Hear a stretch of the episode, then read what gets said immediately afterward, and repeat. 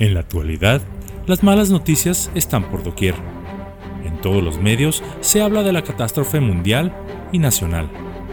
El miedo, si no es que el pánico, se apoderan hasta de las personas más sensatas y apacibles. Desde youtubers hasta noticieros más formales, se habla de los tiempos duros que a México le avecinan. En el lado opuesto de la moneda, la Administración Federal ha minimizado la crisis. Ha sido optimista, pero también ha olvidado que un optimista siempre está preparado para cualquier eventualidad. El pesimismo es como una bola de nieve, que va rodando y rodando y a medida que avanza va tomando mayor velocidad, así como mayor tamaño.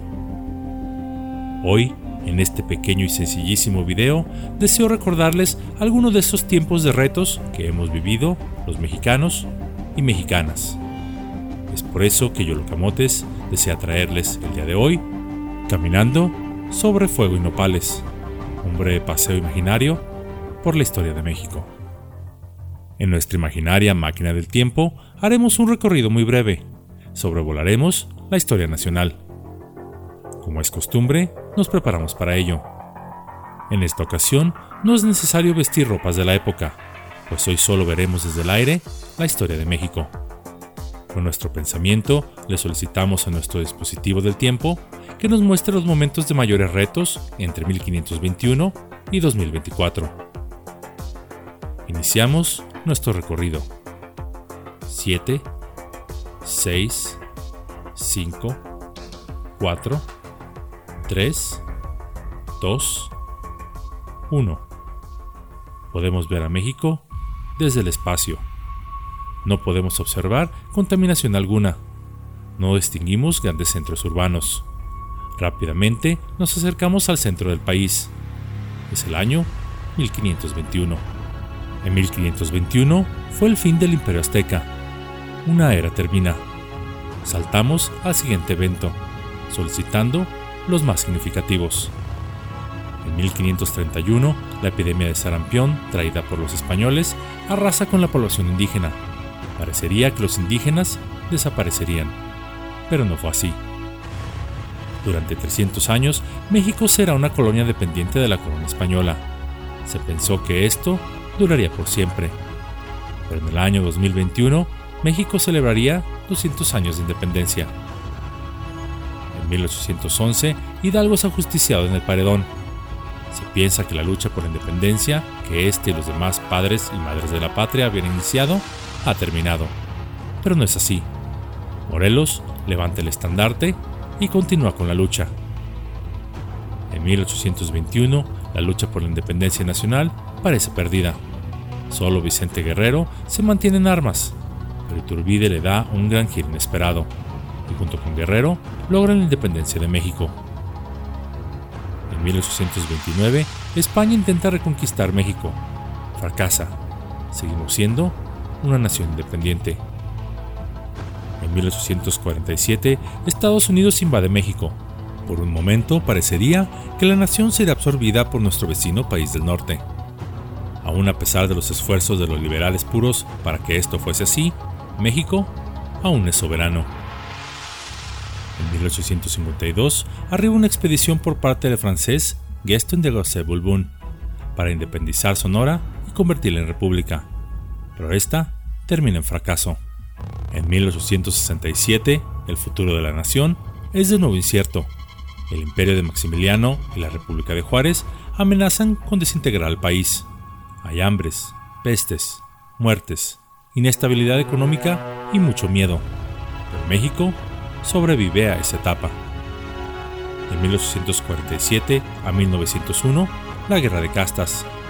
Los mayas, hartos de sus condiciones de vida, atacan a la población criolla y mestiza. Por un momento se cree que este movimiento incendiaría el país, pero la calma llega, aunque a punta de pistola. Nuestra máquina del tiempo nos muestra que podemos observar más de 40 conflictos generales y cientos de menor envergadura tan solo en territorio nacional. La última mitad del siglo XIX está llena de guerras, levantamientos, revueltas y epidemias. Vemos tantos movimientos que nos da la impresión que la población ya no siente lo duro, sino lo tupido. Pero aún así, avanzan. De 1910 a 1920, la Revolución Mexicana. Esta comienza como una exigencia de justicia social, pero termina en un baño de sangre y estancamiento económico por décadas.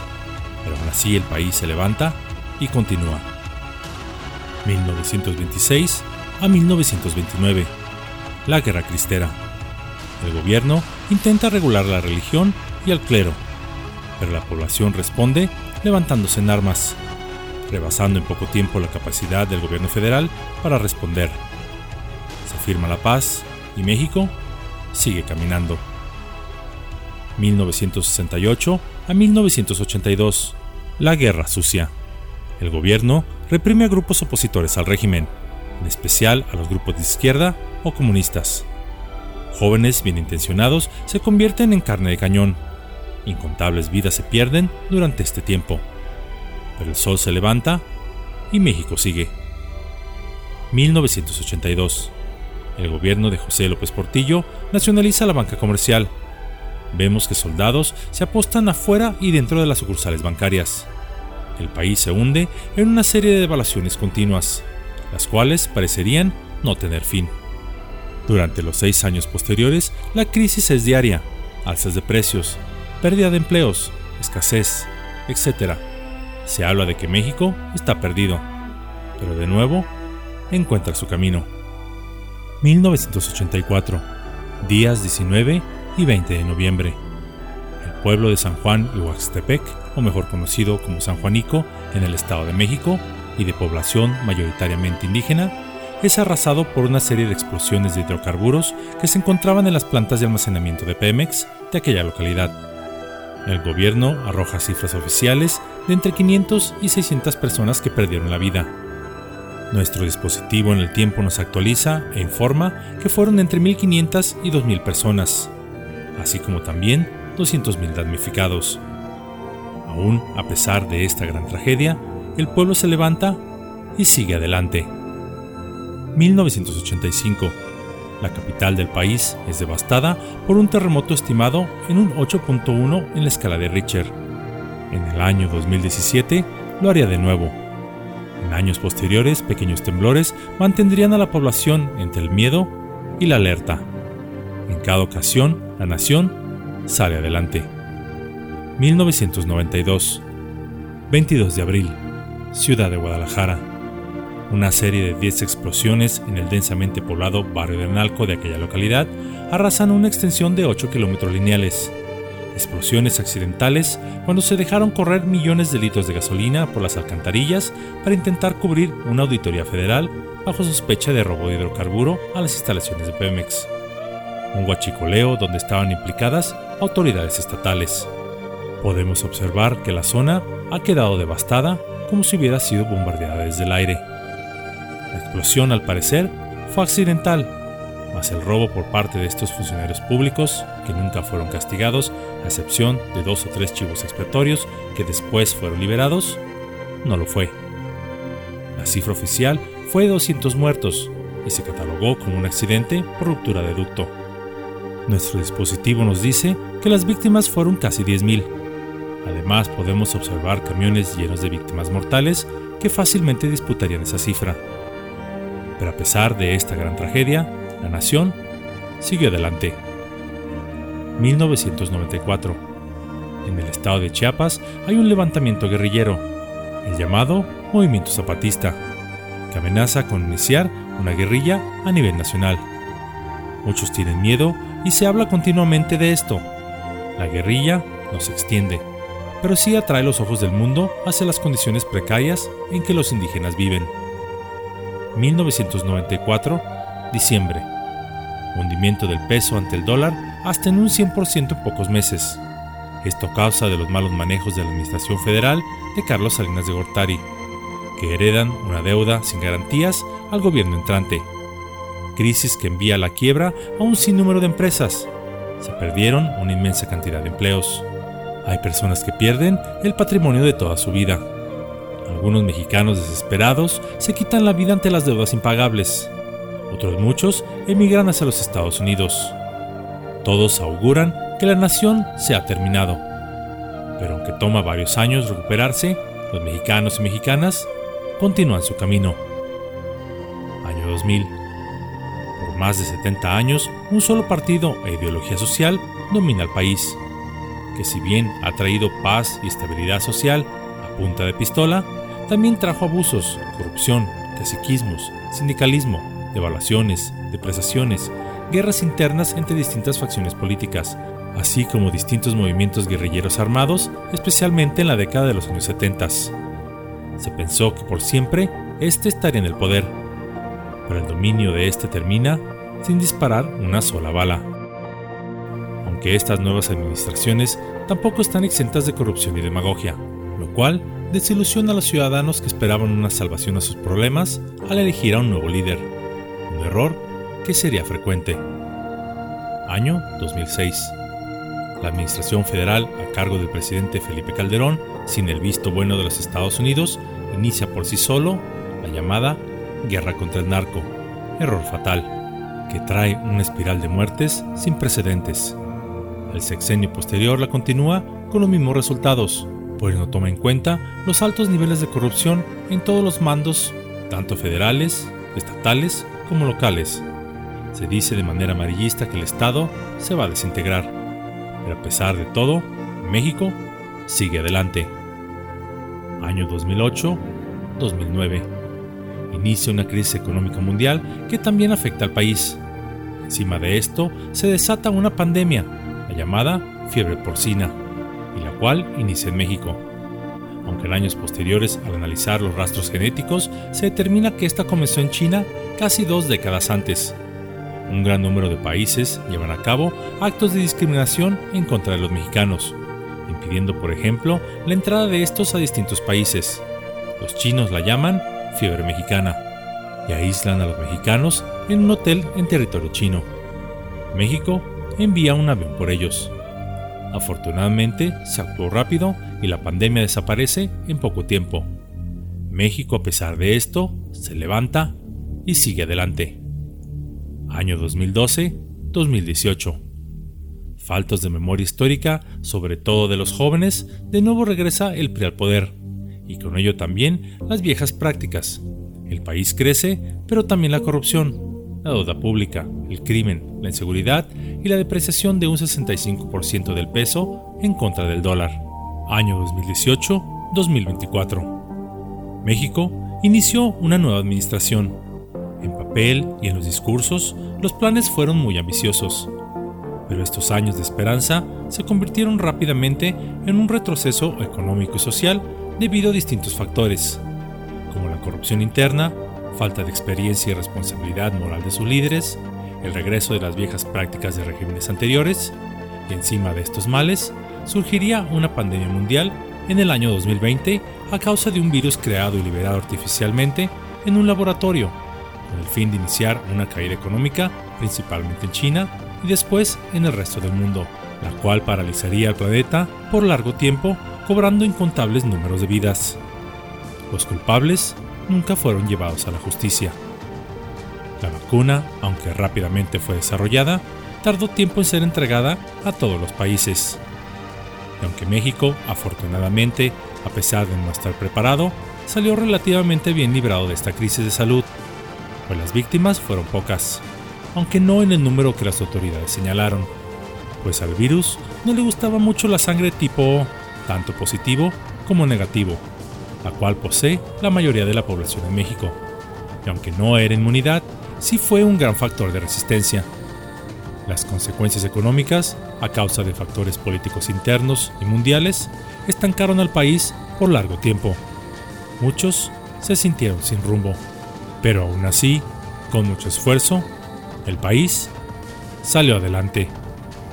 Y es aquí donde nos detenemos. Desde nuestra pequeña máquina del tiempo, flotamos lentamente sobre el país. Vemos que México ha tenido brotes de tifus, cólera, sarampión, viruela, influenza, peste bubónica, dengue, zika y un larguísimo etcétera. En cada uno de estos brotes se dijo que el país sería arrasado. Vemos otras catástrofes naturales a lo largo de la historia nacional, como terremotos, incendios, huracanes, tsunamis y hasta pestes de langostas. Pero el país siguió ahí. No es infrecuente ver en la historia escasez de bienes, alimentos, alza de precios, desempleo, pagos sueldos, pero su gente aún se sigue moviendo. Las políticas económicas de todas las administraciones nacionales en sus primeros siglos de existencia registraron la creación de cuotas, impuestos y toda clase de gravámenes que a veces parecería que es un milagro que hubiera actividad económica, mientras que por otro lado se favorecía a unos pocos para el detrimento de muchos. Pero aún así el país se levantó para enfrentar cada nuevo día. Observamos cómo la nación tuvo terribles gobernantes que tomaron decisiones igualmente terribles, pero México lo superó a cada uno de ellos. México, durante los siglos XIX, XX y XXI, vivió bajo un sistema que favorecía la injusticia, la desigualdad, el fraude, la mentira y el deshonor. Pero fue la mayoría los que deseaban el bien del país, los que vivieron con honestidad, verdad y honor, por lo que México siempre sobrevivió. Desde mediados de la década de los años 90 del siglo XX y hasta el año 2020, México gozó de una relativa estabilidad económica y social como nunca la tuvo. Si bien hubo anteriores alzas de precios, depreciaciones cíclicas de la moneda y un alza en la inseguridad, no lo fueron a los niveles en que los mexicanos del siglo XIX o de la Revolución Mexicana tuvieron que soportar. Buena parte de la sociedad de inicios del siglo XXI se acostumbraron a la comodidad y estabilidad, y es algo que no se puede reprochar, pues es un derecho como seres humanos vivir bien. Pero la vida no es siempre perfecta. De cuando en cuando somos probados en los mares de la adversidad. En memoria están los tiempos de escasez, donde no había papel de baño, pasta de dientes, queso, azúcar, ropa, medicinas o cosas tan simples como jabón. También en mi memoria veo las distintas pestes de salud que azotaron a México. Aún puedo ver cómo la gente, ante la falta de papel sanitario, empleaban periódico o incluso hasta las hojas de alguna planta. Y aunque esto era incómodo, la población lo tomaba como broma y seguía adelante. Aún recuerdo a mi madre con su largo vestido, su eterno delantal y cabello recogido en la cocina, aquella antigua cocina hecha de ladrillo, haciendo con sus propias manos jabón en casa o fabricando distintos limpiadores ante la escasez nacional de los mismos. Recuerdo a mi padre caminando por muchos kilómetros para traernos un poco de comida, pues incluso cosas tan básicas como el pan no se podían encontrar. Épocas en las que en las mañanas se iba a comprar algo y ya por la tarde este mismo insumo había subido de precio considerablemente. Aún recuerdo aquellas grises cajas de madera que construyó mi abuelo como depósitos de frijol cuando comenzó una de las tantas guerras que tuvo México. Lo hizo con el propósito de que su familia no sufriera por falta de alimento en esos tiempos de conflicto. Él, sin ayuda de nadie, acompañado tan solo con un machete y un bule para portar agua, cosechaba con este mismo el frijol del campo en preparación para esos tiempos de escasez que ciertamente llegaron. Su machete pudo haber sido usado para el mal como muchos otros lo hicieron, robando alimentos en lugar de cosecharlos, pero mi ancestro decidió hacer uso de él para el bien, porque lo hizo no solo por deber hacia su familia, sino por amor a esta. Este machete, a pesar del paso del tiempo, aún está ahí en casa, recordándome el deber que todo hombre tiene cuando se le presenta la adversidad. Ah, y por cierto, mi abuelo jamás acaparó papel sanitario, pues ni siquiera existía. Pero después de sobrevolar a México a través de sus momentos más difíciles, se preguntarán cuál es el propósito de este aburrido monólogo. Esto es porque quisiera preguntarles y recordarles, con todas las crisis, guerras, peleas, depreciaciones, desgracias y malos gobernantes, ¿cuándo desapareció la nación? ¿Cuándo dejamos de existir? La historia de México está ahí, como prueba escrita de que los hijos del sol jamás se irán calladamente a la oscuridad. México, hoy y en el futuro, está aún de pie. ¿Pero por qué afirmo esto? Porque tenemos una imaginaria máquina del tiempo que como bola de cristal nos muestra el porvenir porque no lo haya dicho algún adivino o algún ser de otro plano de existencia? No, la respuesta es mucho más simple. Y esto es porque México aún no cumple con su destino. Con esta imaginaria máquina del tiempo, podemos ver que la historia nacional está llena de mucha muerte, mucho dolor, mucho sufrimiento, pero también está repleta de mucha vida, mucha belleza, muchas maravillas. He intentado mostrarles de alguna forma, a través de los sencillos videos que he presentado en este canal, el lado positivo de esta bendita nación, y que a pesar de sus grandes dolores, en lo personal, he visto más sonrisas que lágrimas a lo largo de la historia, porque aún entre las ruinas que dejó cada generación, hay belleza en cada rincón, si tan solo estamos dispuestos a verla. Estos tiempos de dificultades son oportunidades para valorar lo que aún tenemos, para decir aquello que siempre quisimos, pero que por orgullo, ego o vergüenza nunca lo hicimos o no queríamos admitirlo. Hagamos las cosas distintas si en nuestra hipotética máquina del tiempo, mientras flotamos sobre México, pudiéramos, hipotéticamente, escuchar los pensamientos de ustedes, aquellos de los cuales no nos atrevemos a decir o admitir, estoy seguro que habría cosas como, te echo mucho de menos, ojalá y nos veamos pronto. Tengo miedo, te amo, te quiero, a veces me acuerdo de ti y sonrío, te admiro mucho me sigues pareciendo la persona más perfecta del mundo. Deseo que seas feliz. Eres lo más hermoso de este mundo. No te vayas, aún a pesar del tiempo, te sigo extrañando. Gracias por estar a mi lado y por ser paciente conmigo. Vales mucho más de lo que piensas. Perdóname por mis defectos. Enseñaste a ser fuerte. Gracias por tus consejos. Gracias por hacerme tanto bien. Me ayudas a ser mejor persona. Eres mi motivación y admiración.